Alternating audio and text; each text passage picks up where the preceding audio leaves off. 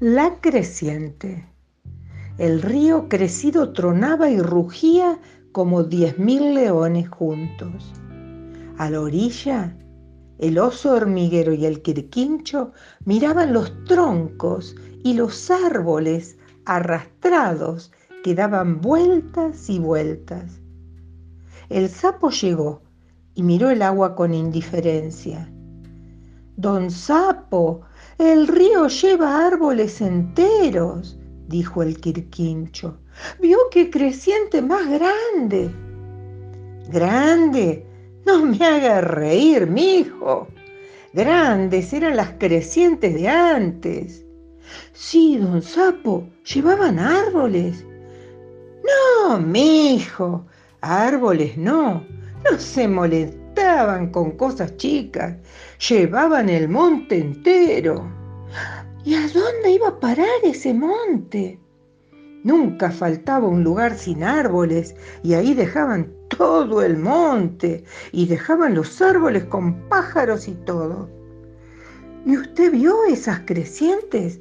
preguntó el oso hormiguero. Sí las vi, con decirle que una noche me agarró una y me llevó tan lejos como usted no se imagina. Me hizo dar media vuelta al mundo. Media vuelta al mundo, don Sapo. ¡Qué barbaridad! ¿Y cómo hizo para volver? Volver. Era imposible volver. No le digo que estaba en la otra punta del mundo. Pero ahora está aquí otra vez.